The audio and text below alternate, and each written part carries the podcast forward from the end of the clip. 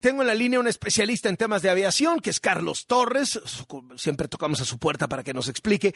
Leí en el Universal una muy buena nota este fin de semana que decía, en los últimos tres años, los precios de los boletos de avión en México han subido siete veces más que en Estados Unidos. O sea, en los últimos tres años los boletos de avión en Estados Unidos han subido 3%, pero en México han subido 22%. ¿Por qué pasa esto? Carlos Torres, qué gusto saludarte. Muy buenas tardes. Igualmente, Carlos, un gusto saludarte nuevamente aquí en tu espacio. Pues sí, la verdad es que es una nota muy interesante respecto de las cifras que reportaban en este caso en los Estados Unidos y los números que ha dado a conocer el INEGI.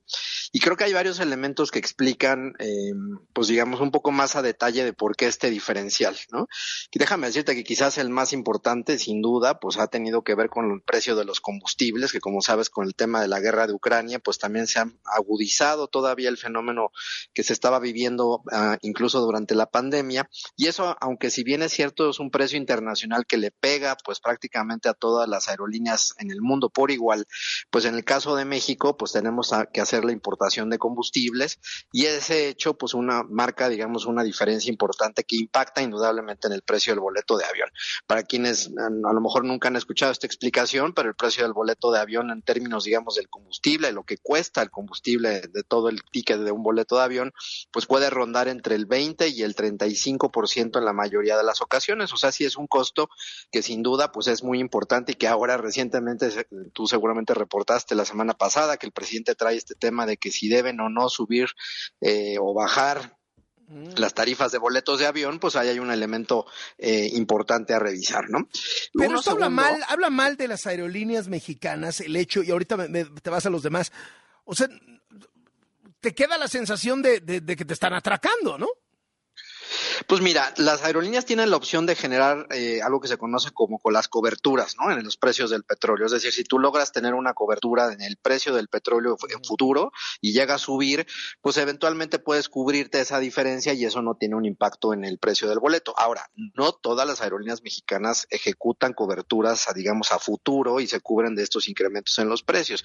Y ahí es donde efectivamente, pues notas que habrá algunas aerolíneas que están haciendo incrementos mucho más importantes que posteriormente al COVID, pues se nota más en el precio del boleto de avión, ¿no? Entonces, ahí hay un elemento que sí tiene que ver con el modelo de negocios de las aerolíneas. Obviamente eso no está regulado porque pues es un mercado totalmente libre, pero donde sí como usuario pues tienes que estar muy pendiente si esos precios del combustible y esas aerolíneas pues tienen las coberturas y eso tiene un impacto en el precio, ¿no? Por un lado, ¿no? El otro elemento es el, de las tarifas aeroportuarias. Y aquí déjame detenerme un poco, Carlos, porque eh, si bien es cierto, eh, a veces señalan que son los aeropuertos los que cobran los, los, las túas famosas, ¿no? Este, es una tarifa que eh, los grupos aeroportuarios, los concesionados, tienen exactamente eso, una concesión que administran, que generan ingresos, pero los tres de ellos más importantes en México cotizan en las bolsas, no solo de México, sino también de Estados Unidos, y a partir de esos ingresos es donde ellos pues hacen el mantenimiento pues, de pistas, de calles de rodaje, ampliación al aeropuerto y cualquier otro tipo de mejora que eventualmente pudiera llegar a ser una solución.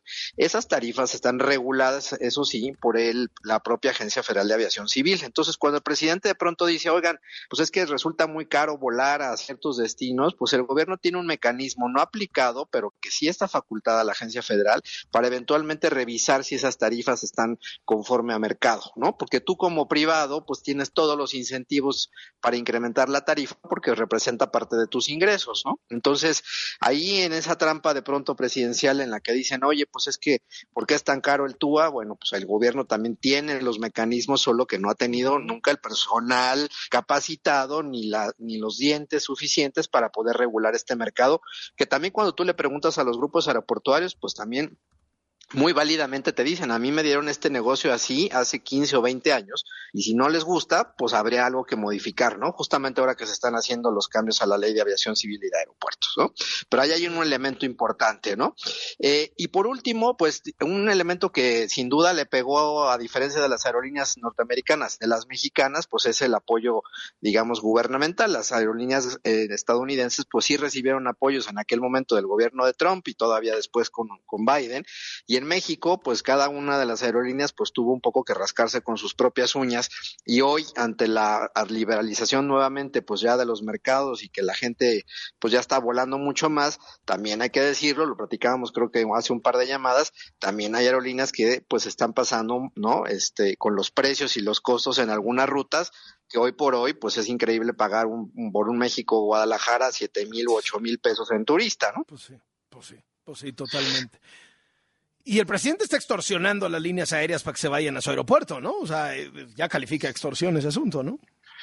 Pues sí, es una presión este, o un chantaje, la verdad, muy importante. Ha jugado con los dos temas que hemos comentado aquí contigo, con primero que es la creación de la nueva aerolínea gubernamental, que pues dice que si las aerolíneas comerciales no bajan los precios, pues vendrá la aerolínea operada por la Sedena para dar precios mucho más económicos, con lo cual, pues digamos, es una, una desventaja para las aerolíneas eh, comerciales en el mercado. Y la otra, pues que es todavía el, el otro fantasma que es más difícil, que es el tema del cabotaje, que sí es que las aerolíneas mexicanas no pueden, pues entonces podría venir cualquier aerolínea internacional a hacer vuelos dentro de México, algo que al menos hasta ahora, eh, y los legisladores han dicho incluso que todavía no está previsto, pudieran aprobar en la, en la próxima, en este próximo periodo de sesiones, ¿no?